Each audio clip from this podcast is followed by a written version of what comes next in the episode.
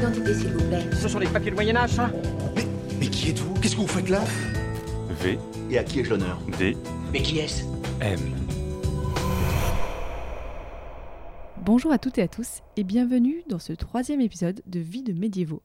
Aujourd'hui, Pauline Guéna du blog Actuel Moyen-Âge va vous parler de Bathilde, l'esclave devenue reine au 7e siècle.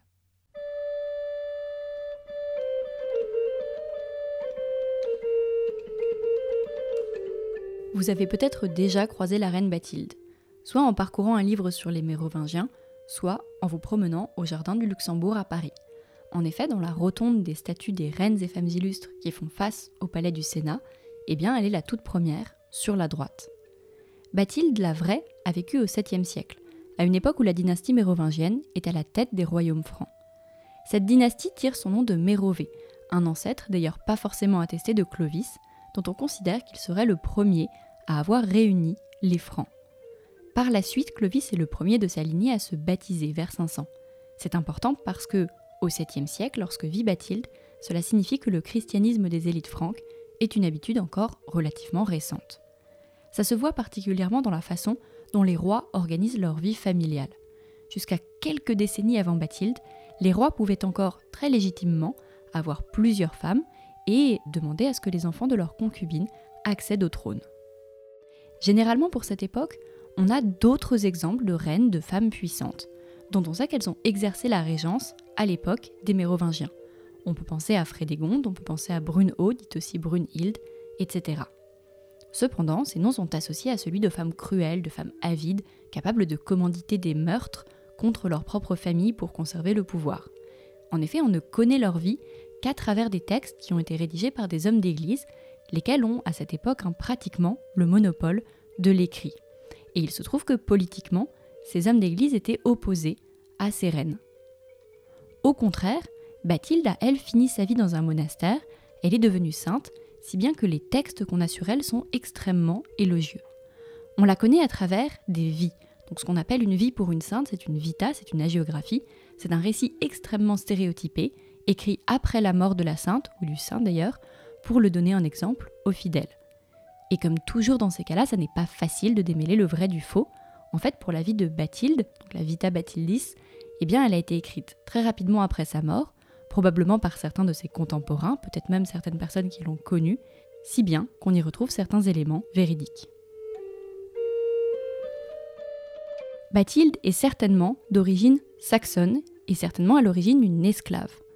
À cette époque, l'esclavage, donc qui avait cours dans l'Empire romain, n'a pas été aboli par les royaumes barbares, et dans le royaume mérovingien, on a différents marchés où on peut acheter des esclaves qui ont été rasiés sur les frontières et dans les zones de guerre. De vente en vente, elle arrive entre les mains d'un personnage extrêmement puissant appelé Erchinoald. Erchinoald est alors le maire du palais, et donc c'est un titre qui forcément nous rappelle quelque chose, puisqu'on sait tous qu'en 751, Pépin le Bref est maire du palais lorsqu'il met fin au règne du dernier mérovingien pour imposer sa propre lignée, les Carolingiens. On est un gros siècle avant, à l'époque de Bathilde, cependant, dès cette période-là, les maires du palais sont des personnages importants. Bathilde est l'esclave personnelle d'Erchinoald. Elle est peut-être aussi sa concubine. Comme c'est un texte chrétien, c'est assez peu clair. Et là, retournement de situation, Erchinoald devient veuf, il cherche à l'épouser, mais elle refuse. Lorsqu'il l'appela dans sa chambre, elle se cacha dans un tas de haillons. Elle avait espéré ne pas se marier, mais avoir Jésus pour seul époux. La divine providence intervint. Achinoald trouva une autre épouse. Bathilde vint finalement à épouser Clovis, le fils du roi d'Agobert.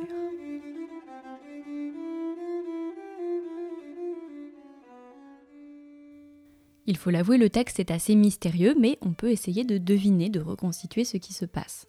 Erchinoald, en tant que maire du palais, s'occupe alors des affaires du royaume au nom du très jeune roi, du très jeune héritier Clovis II.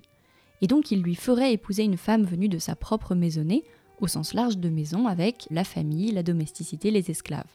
Ce serait une façon de renforcer ses propres liens avec le roi. Cependant, Bathilde, devenue reine, se montre aussi capable de tisser ses propres alliances. Contrairement à toutes les reines issues de grandes familles franques, eh bien, elle n'a pas de réseau de parentèle, elle n'a pas de biens propres. Donc elle doit construire son réseau et elle le fait en s'appuyant sur l'Église. Toutes les archives sont unanimes pour dire que elle a fondé de nombreux monastères, elle a fait des dons, elle a soutenu les évêques. Si on traduit toutes ces qualités en termes politiques, on comprend qu'elle pioche dans le trésor royal pour tisser des liens personnels avec des dignitaires religieux et que quand elle le peut, eh bien elle place certains de ses proches sur des évêchés.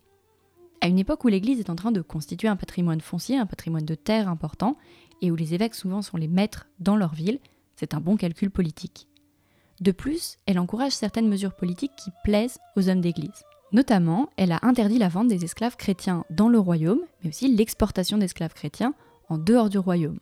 Alors, en un mot, comme les territoires limitrophes sont souvent païens et que le pouvoir des rois mérovingiens est assez réduit dans leur propre royaume, ça ne signifie pas que l'esclavage s'arrête à cette époque. Néanmoins, ça montre qu'elle est capable de prendre une mesure qui est certes associée à son propre passé d'esclave, mais qui en plus va dans le sens de ce que les évêques, réunis en conseil, ont décidé dans les décennies précédentes. Assez rapidement, elle devient veuve. Clovis meurt en 657, et donc après sept ans de mariage, il lui laisse trois garçons. Suite à sa mort, elle réussit à se maintenir au pouvoir en utilisant en fait ce réseau ecclésiastique. Elle est régente pendant 7 ou 8 ans.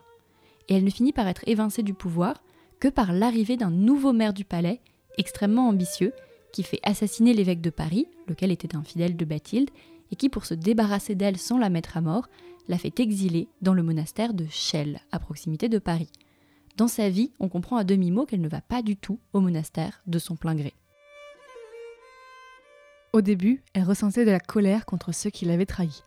Elle en parla avec les prêtres et les pria de pardonner les sentiments qu'elle avait dans son cœur. Avec le temps, et par la grâce de Dieu, la paix fut restaurée entre elle et ses opposants. Elle arrive au monastère vers l'âge de 30 ans, donc encore relativement jeune. Elle y reste une quinzaine d'années, jusqu'à sa mort. Bathilde a été enterrée à Chelles, et fait intéressant, sa tombe s'y trouve encore aujourd'hui. Au moment de la Révolution française, pour éviter qu'elle ne soit pillée ou fouillée par les révolutionnaires, elle a été déplacée pour être préservée. On a pu en étudier le contenu et on y a trouvé les restes d'une femme d'un mètre 58 qui a vécu au 7e siècle, qui a été enterrée avec une chemise de lin, donc un vêtement relativement humble, mais tissé de motifs de couleur. Et cette chemise est célèbre parce que dans ces motifs de couleur, on a un médaillon, on a une croix, on a différents motifs qui en fait ont été comparés aux bijoux portés par les impératrices byzantines sur les mosaïques de la même époque.